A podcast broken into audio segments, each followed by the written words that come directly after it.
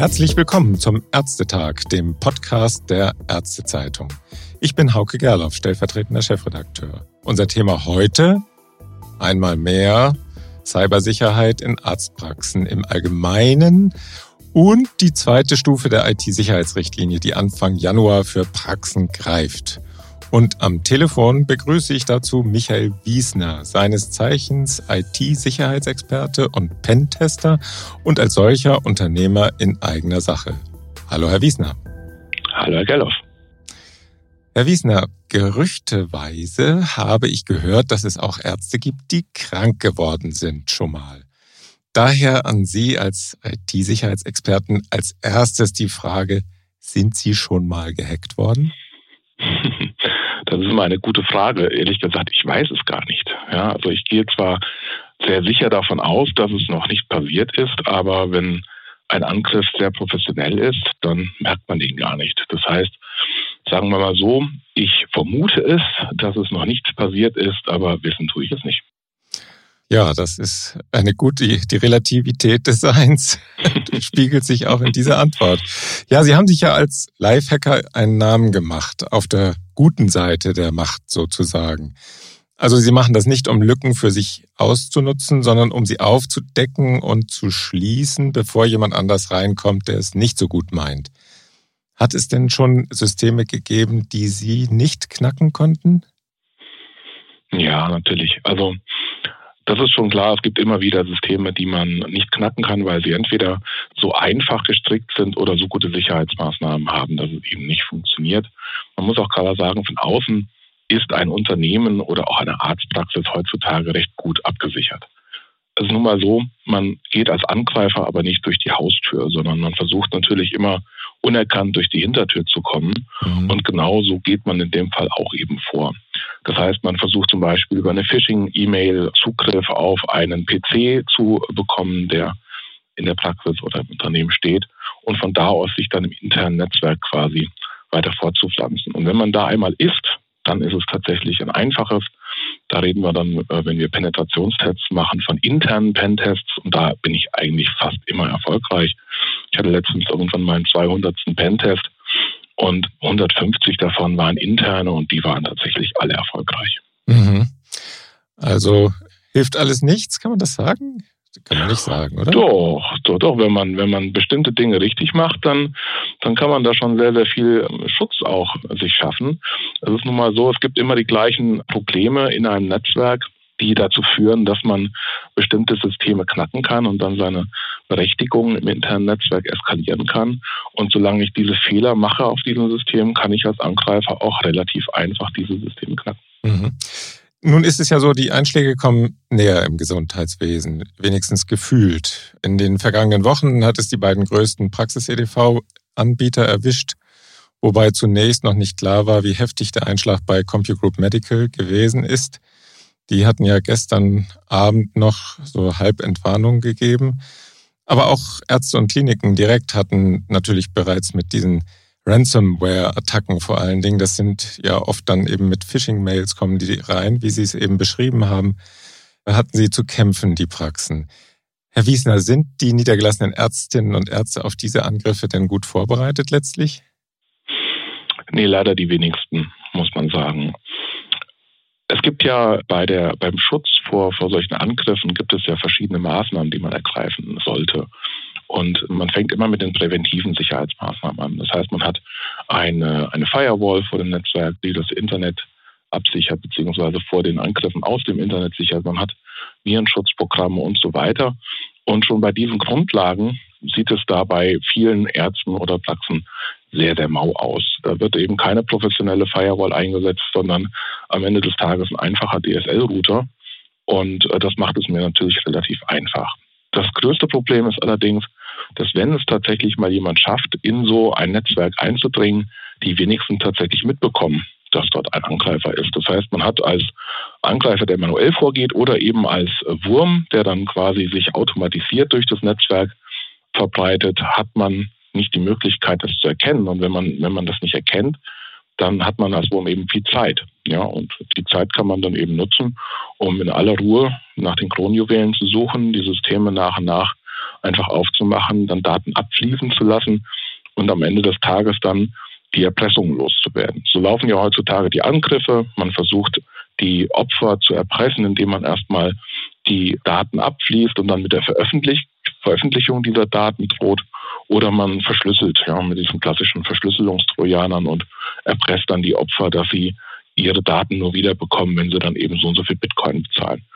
Und wenn man da sieht, dass sowas einfach nicht bemerkt wird, bevor es zu spät ist, dann weiß man ganz genau, da ist relativ wenig entgegenzusetzen. Hm, ja, äh, bei Medatix war es ja so gewesen, dass die offensichtlich irgendwelche Bewegungen bemerkt hatten, die normalerweise nicht auftreten und dann sofort versucht hatten, auf Stopp zu drücken. Das war dann aber wohl knapp zu spät, wenn ich das richtig verstanden habe damals. Ja, genau, richtig. Also das ist die Zeit, ist tatsächlich der entscheidende Faktor dabei, wenn man sich überlegt, dass man zehn Minuten maximal Zeit hat von der ersten Erkennung bis zur Einleitung von Gegenmaßnahmen. Bevor es dann zu spät ist, dann weiß man das, wenn das zum Beispiel abends oder nachts passiert. In den Unternehmen laufen ja die, die Server 24 mal 7 durch und morgens dann irgendwie um 7, 8 oder 9 Uhr der erste Admin kommt, um zu reagieren, dann weiß man das insbesondere nachts natürlich gerne sowas gemacht wird oder eben, und ja, ist leider das Schreckensbild jetzt wieder am Jahresende, über die Feiertage, über Silvester, da werden die meisten Angriffe kommen, mhm. weil eben nur sehr, sehr eingeschränkte personelle Kapazitäten vor Ort sind, die dann entsprechend unterstützen können. Mhm. Herr Wiesner, Sie sind ja nun für die Ärztezeitung kein so ganz unbeschriebenes Blatt. Vor einigen Jahren haben wir ja mal zusammen mit dem Gesamtverband der Versicherungswirtschaft Ärzten, ich meine 50 waren das, einen Sicherheitscheck für die Praxis angeboten. Was waren denn damals typische Sicherheitslücken in den Systemen, die Sie aufgedeckt haben? Ja, war etwas überraschend damals, weil es tatsächlich die Passwörter waren, die das größte Problem waren. Wir hatten mhm. sehr oft einfache Kombinationen. Benutzername war dann Praxis, Passwort war auch Praxis. Oder das Passwort war irgendwie der Name der Praxis, der Name des Arztes oder die Straße, in der die, der die Praxis war. Es waren also sehr einfache Passwörter und damit verbunden waren eben die Berechtigungsstrukturen so flach, dass man, wenn man einen so ein Passwort hatte, entsprechend schon auf die meisten Daten, insbesondere natürlich Patientendaten, zugreifen konnte. Mhm. Das ist ein bisschen ungewöhnlich. In äh, anderen Unternehmungen, insbesondere in den größeren, gibt es ganz klare Passwortrichtlinien, die eben vorschreiben, dass sie zum Beispiel neun oder zehn Zeichen lang sein müssen, gewisse Zeichen enthalten müssen, wie Sonderzeichen, Ziffern und so weiter.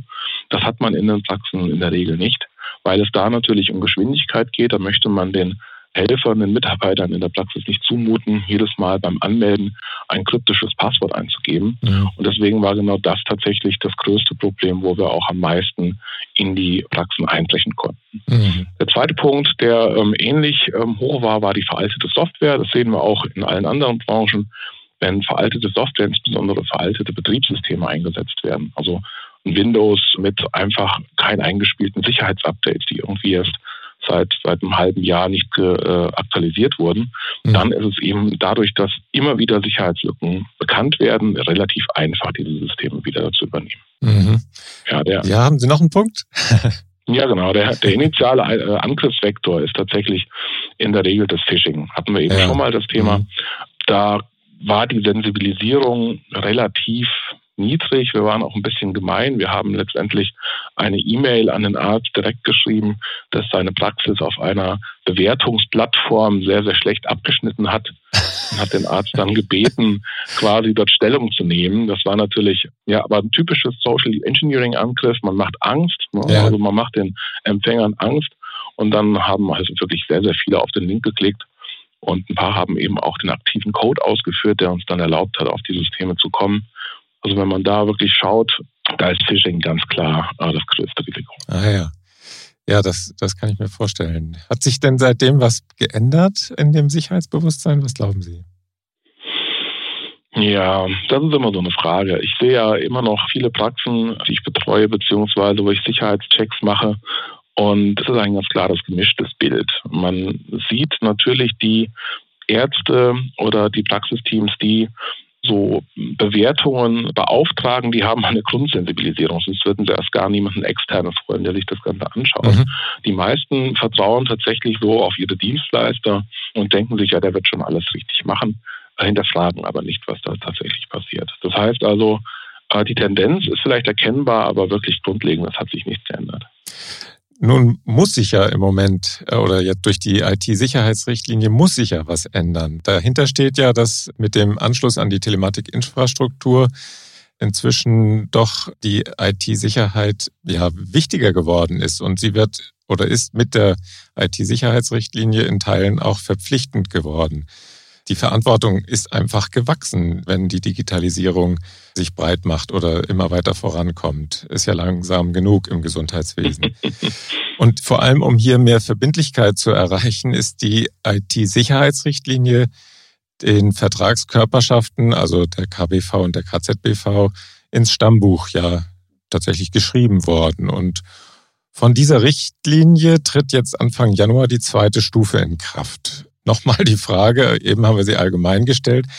Sind die Ärzte auf diese zweite Stufe der Sicherheitsrichtlinie gut vorbereitet und wo fehlt es aus Ihrer Sicht da vor allem? Nee, ich glaube, also das, was ich sehe, das zeigt ganz klar, dass sie eher schlecht vorbereitet sind. Also viele, viele Praxen haben tatsächlich noch nicht mal die grundlegenden Anforderungen umgesetzt, die eben schon länger gelten und müssen jetzt zum 1.1. 22 dann eben noch weitreichendere Anforderungen umsetzen. Insbesondere äh, sind eben kaum organisatorische Maßnahmen umgesetzt. Man versucht natürlich so einfach wie möglich die Anforderungen zu erfüllen und macht dann entsprechend erstmal das, was man technisch lösen kann. Ne, man installiert sich eine Firewall, installiert sich einen Virenschutz, mhm. man macht regelmäßig Datensicherung. Aber grundsätzlich sich mal über die IT Organisation Gedanken zu machen. Also zum Beispiel einfach eine Inventarliste von allen Systemen zu haben, einen Netzplan zu haben. Wie ist denn überhaupt mein Netzwerk aufgebaut? Oder eben die Themen, die ich es eben schon mal angesprochen hatte, einfach mal sich Gedanken über das Berechtigungsmanagement zu machen. Wer braucht denn in der Praxis auf welche Systeme welchen Art, welche Art von Zugriff? Das ist eben sehr, sehr mhm. selten der Fall. Das führt dann dazu, dass aus Bequemlichkeit meistens dann eben auch bestimmte normale Benutzer administrative Rechte auf Systemen haben. Und das ist ein gefundenes Fressen für einen Angreifer, weil dann muss er sich gar nicht irgendwie das Netzwerk wühlen, um Systeme zu finden, wenn er eben schon auf dem lokalen PC, den er gerade übernommen hat, Administrator ist, weil er natürlich immer dann im Kontext des Benutzers agiert und wenn der, äh, der Benutzer Administrator ist, dann ist eben auch der Angreifer sofort Administrator. Also da hakt es mhm. extrem und man muss aber auch immer wieder sagen, es werden eben, ich hatte es eben schon mal angedeutet, immer wieder DSL-Router als Firewalls verkauft. Immer noch. Ich habe durch Zufall gestern mal meine alte, ja, ja, meine, meine alte Abschlussarbeit von meinem Fachjournalismusstudium mal geschaut und der Titel, das war 2010 oder 2009, der hieß, warum DSL-Router keine Firewalls sind. Und das passt eigentlich sehr, sehr gut dahin, weil natürlich bieten diese Router auch einen gewissen Schutz von außen aber eben keine Erkennungsfunktion, keine Angriffserkennung. Das können die alle nicht und das ist eben heutzutage State of the Art und wenn ich sowas nicht einsetze, habe ich eben einem Angreifer nichts entgegenzusetzen. Also auch bei den technischen Maßnahmen hapert unabhängig davon, dass natürlich auch viele noch so klassische Antivirus-Lösungen einsetzen die patternbasiert sind. Ne? Also es gibt einen gewissen Suchbegriff und danach suchen die und wenn, wenn dieser Begriff in einer Datei gefunden wird, dann sagt der Virenschutz, ja, das ist ein Virus und den blockiere ich. Aber so gehen Angreifer heute ja nicht mehr vor. Mhm. Angreifer nutzen zwar noch Schadprogramme, aber wenn sie dann erstmal drin sind, nutzen sie ganz normale Tools, die auf jedem System installiert sind. Ne? PowerShell-Skripte zum Beispiel. Und die erkennen diese Systeme gar nicht mehr. Das heißt, man hat grundsätzlich äh, maximal 50 Prozent Erkennungsrate. Und wenn man dann noch Pech hat, dann nutzt der Angreifer gar keinen Schadcode und dann erkennen die gar nichts. Ja, und aus dieser Kombination aus mangelnden organisatorischen Maßnahmen und eben unzureichenden technischen, das führt eben dazu, dass ich tatsächlich sage, das, was ich sehe, wir sind eher schlecht vorbereitet. Mhm. Es gibt ja auch keine richtigen Sanktionen. Ne? Also wer, wer das jetzt nicht sofort erfüllt, der muss jetzt nicht befürchten, dass er, dass er Honorar einbüßt oder sowas. Genau, das war ja bei der Telematikinfrastruktur, also ne, bei der Einführung war das natürlich ein wichtiger Punkt, dass da einfach was abgezogen wird, wenn man es nicht erfüllt. Das haben wir hier nicht und ich bin leider, muss man sagen, inzwischen ein großer Fan von Bußgeldern und Sanktionen, weil die Erfahrung zeigt, ohne die tut sich nichts. Hm. Na denn.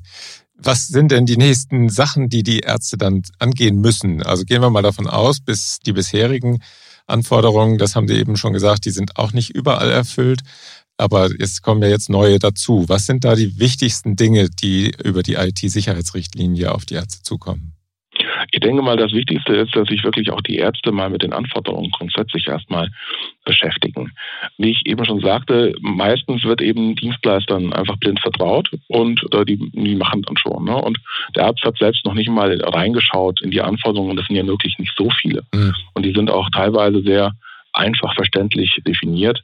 Das heißt, man müsste erstmal die Verantwortlichen dazu bringen, sich das Ganze erstmal anzuschauen und mal zu gucken, was muss ich denn tatsächlich tun. Mit den Erweiterungen zum 1.1. sind ja viele Punkte dazugekommen, die insbesondere das Thema Smartphones und, und App-Nutzung und so weiter betreffen. Mhm. Das heißt, es wird ja zum Beispiel ähm, verboten, dass Apps genutzt werden, die Dokumente unverschlüsselt und in die Cloud übertragen. Ja, das wird ja komplett äh, verboten. Das heißt, die müssen lokale ihre Daten abspeichern, also müssen sie verschlüsselt abspeichern. Gleichzeitig wird gesagt, wenn du ein Windows 7 oder Windows 10 oder was auch immer für ein System hast, wo Microsoft OneDrive drauf installiert ist, dann musst du das deaktivieren. Also da geht man auch wieder sehr stark in diese Cloud-Thematik rein, indem man einfach verhindern möchte, dass Daten abfließen. Ja, zum Beispiel in US-amerikanische Clouds, wo dann quasi das Datenschutzthema eben vordergründig ja. ist. So ein paar Sachen werden konkretisiert. Die Datensicherung für Endgeräte, die wird nochmal ein bisschen konkretisiert. Und dann geht es schon tatsächlich in diese organisatorischen Themen rein, dass man fordert, dass Datenzugriffe tatsächlich nach diesem Need-to-Know-Prinzip erfolgen. Dass man wirklich sagt, okay, lieber Mitarbeiter, du musst auf die in die Daten und du bekommst auch jetzt nur dafür deine Freigaben. Das ist ja, wie ich eben schon sagte, eher selten der Fall. Das wird gefordert, finde ich auch sehr gut. Allerdings wird das in, den Sicherheits-, in der Sicherheitsrichtlinie eher auf die Berechtigung für personenbezogene Daten eingeschränkt. Das heißt, da geht es ganz klar um die Patientendaten. Und wenn man sich das mal überlegt, ist es nichts Neues. Das haben wir schon in der Datenschutzgrundverordnung stehen. Ja, also das müsste man eigentlich schon erfüllen, wenn die DSGVO umgesetzt wird. Und von daher äh, finde ich das dahingehend zwar gut, dass es gefordert wird, aber eine Praxis hätte das eh schon im Vorfeld auch umsetzen müssen. Mhm. Dann gibt es ja noch zusätzliche Anforderungen für die mittleren und für die großen Praxen. Und da wird es dann spannend, weil da werden dann teilweise Dinge gefordert, die hm, sage ich jetzt mal, sehr, sehr konkret in bestimmte Produkte und Lösungen greifen. Es wird zum Beispiel ein, ein Mobile Device Management für, für große Praxen gefordert. Dass also eine Praxis eine Software oder eine Lösung anschaffen muss, um äh, ihre Smartphones und ihre, ihre Tablets zu verwalten. Das ist eine Anforderung, die hat mich sehr verwundert, weil es natürlich erstmal ein sehr lösungsorientierter Ansatz ist und da wird auch, glaube ich, in drei oder vier einzelnen Punkten tatsächlich darauf eingegangen. Das Zweite, was da noch kommen wird, was auch, äh, ich glaube, ab mittleren Praxen schon verpflichtend ist, ist ein zentrales Logmanagement. Auch das ist wieder ein klassisches Thema, was lösungsorientiert, also wo wirklich ein Produkt gekauft werden muss. Und beide, ein MDM und auch ein Log-Management, wo also alle Protokolle zentral gesammelt werden, das sind eben insbesondere auch Produkte, die nicht gerade günstig sind. Das heißt, da kommen auch eben hohe Investitionen eventuell auf die Praxen zu. Mhm. Ja, immer wieder hat ja die, also Sie haben ja eben schon äh, bedauert, dass es keine Bußgelder gibt oder was heißt bedauert, aber gemeint, dass das ein äh, wirkungsvolles Instrument sein könnte. Aber im Gegenzug hat ja die KWV immer wieder gefordert, dass die zusätzlichen Kosten, die Sie ja jetzt auch angesprochen haben für die Digitalisierung und auch speziell gerade für die IT-Sicherheitsrichtlinie in den Punktwerten dann auch ihren Niederschlag finden müssten. Also die sind ja nicht ganz unabhängig von den Praxiskosten, wie sie mhm. berechnet werden. Wie hoch schätzen Sie denn die Kosten ein, eine Praxis-EDV professionell vor dem Zugriff von außen zu schützen? Sie haben jetzt eben zwei Dienste genannt, die auch ein bisschen teurer sein könnten, das Mobile Device Management und das mhm. Log Management. Wie hoch sind denn da die Investitionen? Kann man natürlich so pauschal gar nicht sagen. Auf jeden Fall glaube ich, die sind höher, als man bei der Entwicklung der Sicherheitsrichtlinien angenommen hat. Ich glaube, viele Dinge sind einfach lapidar angenommen worden, dass es einfach umzusetzen ist. Aber es geht ja bei solchen Lösungen nicht nur um die Installation, um zusätzliche Lizenzkosten oder Dienstleistungskosten, sondern es geht eben auch um die regelmäßige Wartung dieser Systeme. Die müssen mhm. ja administriert werden, die müssen genauso wie alle anderen Systeme aktualisiert werden. Und da sind wir äh, ganz schnell mal bei Anschaffungskosten von 10.000, 20.000 Euro, die zusätzlich on top kommen für eine kleine Praxis. Und schnell mal auch bei zwei, vier, 500 Euro pro Monat, um quasi diese Systeme zu administrieren und zu warten, weil das kann ja in der Regel die Praxis oder Mitarbeiter der Praxis nicht selbst, sondern da kommen ja Dienstleister ins Spiel, die das Ganze dann übernehmen. Mhm. Und das kommt eben nochmal on top obendrauf. Ja, also natürlich die viele oder die meisten Praxen haben Dienstleister mit entsprechenden Verträgen, alleine schon wegen der Arztsoftware, die verwendet wird. Aber das äh, wird meistens nicht abgedeckt. Das heißt, das kommt on top und tatsächlich mittel- bis langfristig sind diese Wartungskosten, glaube ich, höher als die einmaligen Investitionskosten. Also das kann durchaus auch relevant sein für wenn man jetzt, sagen wir mal, eine Arztpraxis von 1000 Fällen hat, dann ist es jetzt nicht nichts, was da an Investitionskosten und Folgekosten auf die Ärzte zukommt. Genau, richtig. Und diese Größenstaffelung der, der Praxen ist ja letztendlich auch nur der Versuch, äh, um, um risikobasiert an das Thema ranzugehen. Äh, ja, also umso mehr Patienten ich habe, umso mehr Daten habe ich in der Regel. Mhm. Und deswegen, das ist jedenfalls meine Vermutung, geht man eben davon aus, dass man größere Praxen eben auch besser schützen muss. Aber wenn ich hier jetzt wieder die Datenschutzgrundverordnung mir einfach mal heranziehe, und da gibt es einen Artikel 32, da steht ganz klar dran, ihr müsst dafür sorgen, dass die personenbezogenen Daten sicher sind. Das Ganze muss angemessen, risikobasiert und so weiter erfolgen. Sodass eigentlich, wenn ich das erfülle, ich schon jetzt viel mehr tun muss, wie die meisten tun. Das wird eben dann ganz gerne vergessen, wenn man auch sich die Anforderungen der Sicherheitsrichtlinie anschaut, weil die konkretisieren das ja nur. Da mhm. steht ja jetzt nichts Neues drin, was man eigentlich nicht vorher auch schon machen musste. Ja, das ist manchmal ganz gut daran nochmal zu erinnern. Vielleicht auch nochmal als Hilfe für die Leser, die kleinen Praxen, die gelten bis zu, wenn ich das richtig in Erinnerung habe, bis zu fünf Mitarbeiter, die auf personenbezogene Daten Zugriff haben, die mittleren mhm. Praxen bis 20 genau. und die großen dann darüber. Und für Großgerätebetreiber gibt es nochmal extra Anforderungen. Ne? Ganz genau, richtig. Ja. Genau. Aber am Ende ist jedes Patientendatum, also mhm. jeder Patient, dessen Daten irgendwo im freien Internet landen oder bei einem Erpresser, eigentlich einer zu viel. Ne? Das ist dann die andere Seite. Das ist die Riesenverantwortung, die bei den Ärzten da ist mit den Patientendaten. Absolut. Und ob da quasi von 1000 Patienten meine Daten abhanden gekommen sind und im schlimmsten Fall im Internet veröffentlicht werden oder von 10.000, das interessiert den einzelnen Patienten relativ wenig. Mhm. Ich muss immer an mein erstes Lifehacking im Arztbereich immer mich daran erinnern.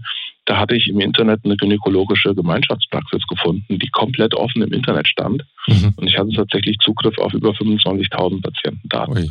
Und dann kann man sich überlegen, natürlich gibt es da viel Potenzial für Erpressung. Einmal Erpressung für den Arzt oder die, die Praxis, weil man eben sagt, okay, ich veröffentliche das, das ist ein Reputations- und Image-Schaden für dich, aber auch für jeden Einzelnen, weil bei diesen Befundfotos, die da dabei sind, sind ja auch in der Regel eben Name, Geburtsdatum mit abgedruckt und es ist so wahnsinnig schwierig, auf der Basis dann tatsächlich den Inhaber oder den, die, die Person auszumachen, die quasi dahinter steckt. Mhm. Und deswegen bin ich ja auch mit dieser Abstufung nicht ganz glücklich, weil jeder Patient auch in der kleinen Praxis hat meiner Meinung nach schon das Anrecht darauf, dass die Daten richtig geschützt werden und nicht erst in der Praxis, die irgendwie mehr als 20 Mitarbeiter hat. Mhm. Vielleicht noch ein kleiner Schlenker in Richtung IT-Sicherheit in Kliniken. Wie stellt sich da die Lage dar? Sind die besser aufgestellt? Ja, auch da müssen wir unterscheiden, wieder von der Größe her. Es gibt ja die sogenannten Kritis-Kliniken, also die kritischen Infrastrukturen, die nach dem äh, IT-Sicherheitsgesetz dazu zählen. Das sind alles größere Kliniken mit mehr als 30.000 vollstationären Behandlungen äh, pro Jahr. Mhm. Die müssen ja schon seit 2015 entsprechende Anforderungen umsetzen und die sind jedenfalls am Papier inzwischen ganz gut aufgestellt. Die werden regelmäßig geprüft und da wird also wirklich immer genau hingeschaut, ob die ihre Sicherheit richtig machen. Mhm. Das hilft natürlich oder das schützt auch wieder nicht zu 100 Prozent. Das ist erstmal eine Momentaufnahme. Und was im Rest des Jahres zwischen den Prüfungen quasi passiert, kann man dann eben auch nicht sagen. Mhm. Bei den weniger als 30.000 Belegungen pro Jahr, da haben wir wieder ein sehr gemischtes Bild. Es gibt ja kleine Kliniken mit 100 Betten, die quasi auch gar nicht das Budget haben, da wahnsinnig in Informationssicherheit oder in Cybersicherheit zu investieren. Und dementsprechend gibt es da viel Schatten und wenig Licht. Jedenfalls das, was ich in meinen Audits, in meinen Pentests sehe. Mhm. Und da muss sicherlich jetzt auch noch einiges kommen, um eben auch den folgenden Anforderungen, die ja auch wieder ab nächsten Jahr kommen, quasi Rechnung zu tragen. Hm. Vielleicht noch zum Schluss Ihre Einschätzung. Also das ist ja, man hat ja fast das Gefühl, das ist wie so ein Hase- und Igel-Spiel. Wir rennen immer hinterher. Neue Trojaner, neue Viren, neue Angriffsmuster, neue Erpressungssoftware. Kriegen wir das irgendwann mal ganz in den Griff? Oder sind dann irgendwann mal die Hacker die Hasen, die hinterherrennen, weil unsere IT-Sicherheit so gut ist? Wie ist da Ihre Einschätzung? Ja, mein optimistisches Herz möchte schon daran glauben, dass es irgendwann so ist, aber da bin ich tatsächlich eher Realist und ich glaube, es wird in der nahen Zukunft nicht so sein, dass, dass das quasi sich umkehrt oder dass man als Verteidiger da die Oberhand gewinnt. Es gibt einen schönen Spruch in unserer Branche, der, der Angreifer muss nur einmal gewinnen, der Verteidiger muss immer gewinnen. Ja. Und das zeigt schon sehr deutlich, wo, wo die Krux bei der ganzen Sache liegt. Es wird immer Schwachstellen und Sicherheitslücken geben. Ob das in, in Software ist, die verwendet wird, ob das in Sicherheitstechnologien ist, die verwendet werden. Und wo es Schwachstellen gibt, da wird es immer Angreifer geben, die diese Lücken finden, um sie entsprechend auch auszunutzen. Wir haben gerade so einen, so einen schönen Internet-GAU, diesen Log4j-GAU, wo quasi sehr, sehr viele Systeme angreifbar sind im Internet und in den Unternehmen, in den Netzwerken. Und wenn man sich das anschaut, das ist eine Komponente, eine kleine Komponente, die ganz viel in ganz verschiedenen Softwareprodukten eingesetzt wird. Und hier ist es tatsächlich so, dass wenn ich mir mal anschaue, was da so für Software eingesetzt wird, dass da teilweise sehr, sehr veraltete Bibliotheken, veraltete Komponenten eingesetzt werden, die im Zweifel schon zehn Jahre alt sind und auch noch die Sicherheitslücken von vor zehn Jahren haben. Mhm. Die sind jetzt immer noch im Betrieb und die werden eben auch nur nach und nach abgelöst. Und dann weiß man auch, dass wenn es von vor zehn Jahren immer noch in den Quellcodes in der Software drin ist, dann wird es auch in den nächsten zehn Jahren wahrscheinlich noch drin sein. Das heißt also, ich würde mal so vorsichtig sagen, in den nächsten zehn bis zwanzig Jahren werde ich mir keine Gedanken um meinen Job machen müssen. Ja, haben Sie vielen Dank für dieses spannende Gespräch zu einem sensiblen Thema. Wirklich sensibel, das uns ja, wie Sie sagen, wohl leider auf Dauer verfolgen wird. Vielleicht hören wir uns ja auch noch einmal wieder zu diesem Thema. Die Arbeit, das haben Sie ja jetzt gerade eben zuversichtlich oder auch ein wenig defetistisch gesagt, die Arbeit wird Ihnen wohl nicht ausgehen. Alles Gute für Sie auch im nächsten Jahr. Vielen Dank Ihnen auch. Und auch vielen Dank fürs Zuhören und schalten Sie uns im Internet gerne wieder ein, wenn es wieder heißt, herzlich willkommen zum Ärztetag. Tschüss.